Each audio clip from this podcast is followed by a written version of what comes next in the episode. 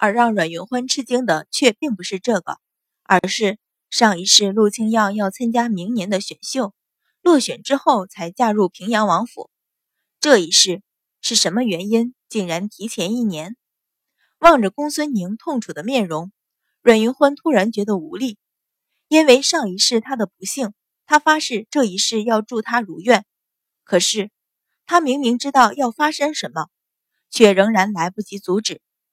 五哥慢慢上前握住他的手臂，柔声道：“云欢知道你难受，不过事已至此，难道你就这样一蹶不振，让那些人更瞧不起你吗？”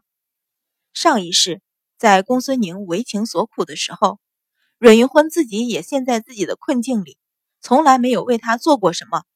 但是，不管是上一世还是这一世，他了解的公孙宁绝不是一个自暴自弃之人。过了最难受的这几天，慢慢会好。公孙宁对他的话恍若不闻，连连摇头，辗转低喃：“为什么？为什么？我虽然是庶出，可是……”难道我还比不上一个淳于红杰？为什么他们宁肯将青酿嫁给那样的人？为什么？两道英挺的眉紧紧皱拢，显示着心底的痛楚。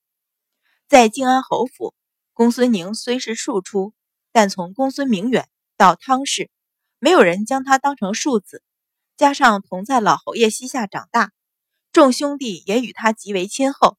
他从不以为自己的出身有什么不同。可是，让他万万想不通的是，为什么陆家口口声声咬死了陆家嫡女不嫁庶子，却转身将陆清样许给了同是庶子的淳于红杰？阮云欢默然。不错，论门第，靖安侯府差的只是一个皇室宗亲的身份；论出身，公孙宁和淳于红杰同样是庶出，而淳于红杰的生母只是一个侍妾，公孙宁的生母。却是一族公主，同是庶子，出身却又高出许多。而在帝京中的风评，公孙宁为人内敛温和，而淳于红杰却嚣张跋扈。以情理来说，任何一个疼爱女儿的人家也不会舍公孙宁而选淳于红杰。为什么陆家宁肯将女儿嫁给淳于红杰，也不理公孙宁的一再请求？望着眼前痛楚的男子。阮云欢只觉得心头酸痛，一手扶着他的肩膀，柔声道：“五哥，不是你比不上淳于红杰，或者是另有隐情也说不定。”隐情？公孙宁一怔，眸光乍亮，一瞬间却又暗淡下去，抿了抿唇，却不发一语。阮云欢瞧得起疑，问道：“五哥，你是不是知道什么？”公孙宁紧闭双唇。隔了良久，方道：“没什么隐情，或者陆家桥上的是平阳王府的门第。”阮云欢见他渐渐恢复了冷静，却似乎并不想多说，只得道：“五哥能想通就好。事已至此，你能放手，陆家小姐或者也会安心一些。你这个样子会让舅舅舅母和公主担心。”心底骤然牵出一线剧痛。公孙宁双眸猛地合拢，深吸一口气，紧紧地咬着牙，强忍心底的痛楚。隔了片刻，才轻轻点头道：“我知道了，云欢，你先回去吧，我晚些再回家。”阮云欢微一迟疑，唤道：“五哥。”随在身后的淳于信默默地望着眼前的一幕。这一个多月来，他见惯了小狐狸的狡猾诡诈。聪慧机变，而刚才失态的大吼和现在的温柔劝慰，是他从来不曾见过的。莫名的，心里酸不溜丢的，涩了吧唧的，苦兮兮的，有了那么一些嫉妒。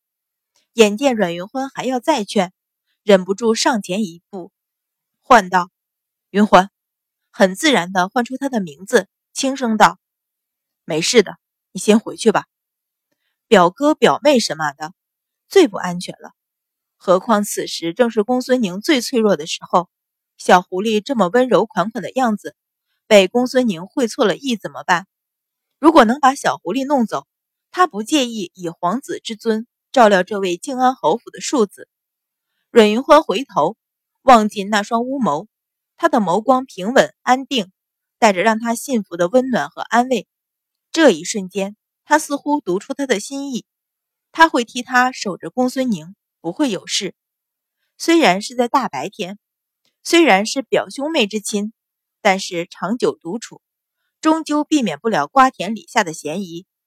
阮云欢微一迟疑，便点头道：“好。”又望了公孙宁一眼，转身出门。